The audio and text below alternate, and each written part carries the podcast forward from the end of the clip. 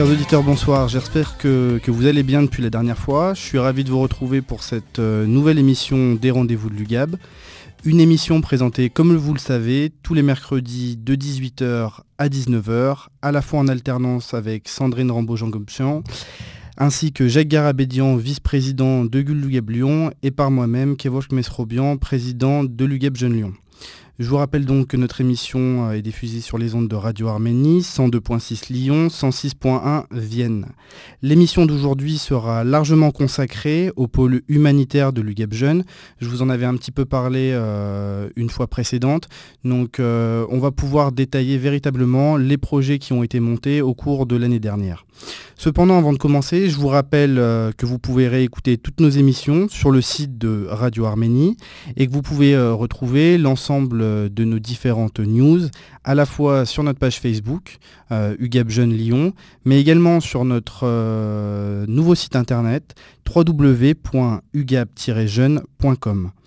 Comme je vous l'ai dit, l'émission d'aujourd'hui sera consacrée au, pôle humanitaire euh, de l'UGAP Jeune, à la fois à Lyon mais également euh, à Paris, et euh, autour du projet qui a été réalisé et initié pour ce mois d'août 2011, qui s'appelle Arménie Terre de Vie.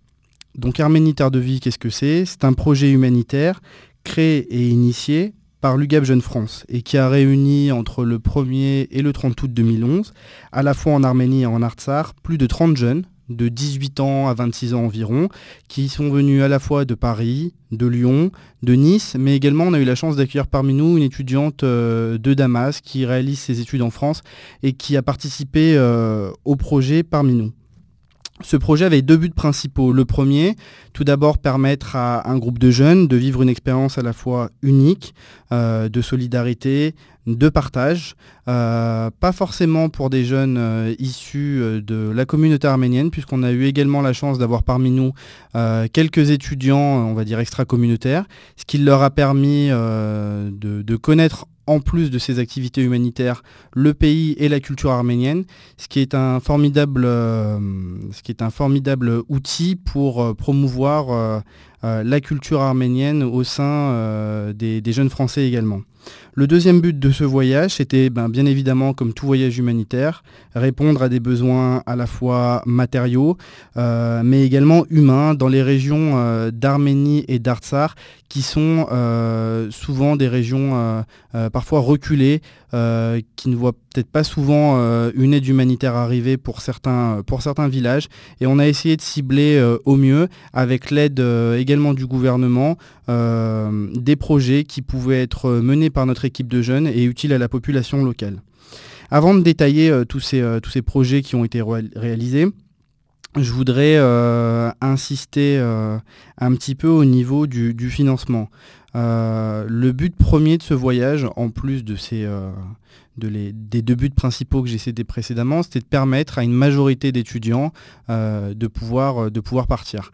Comme je l'ai dit, 18 à 26 ans, ça signifie que pour la majorité euh, d'entre nous, soit on avait des lycéens, donc terminales, soit des, étudiants peu de monde qui travaille, donc peu de moyens derrière. Et on voulait justement proposer un prix qui était abordable pour l'ensemble de ce groupe. Euh, c'était plus qu'abordable puisque c'était 500 euros le, prix pour le, pour le mois entier avec le billet d'avion, le logement. Cependant, pour proposer un prix aussi bas, ben, on a dû trouver des subventions et on a dû trouver des solutions pour euh, financer nous-mêmes euh, le budget total de ce voyage qui s'élevait à plus de 50 000 euros quand même.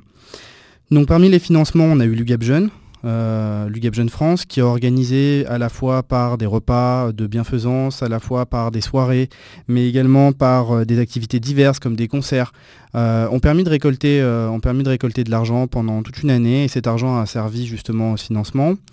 Je voudrais également remercier les collectivités locales, je pense au Conseil général des Hauts-de-Seine, les mairies de Châtillon et de Gennevilliers qui ont participé également à, ce projet humanitaire en nous euh, subventionnant.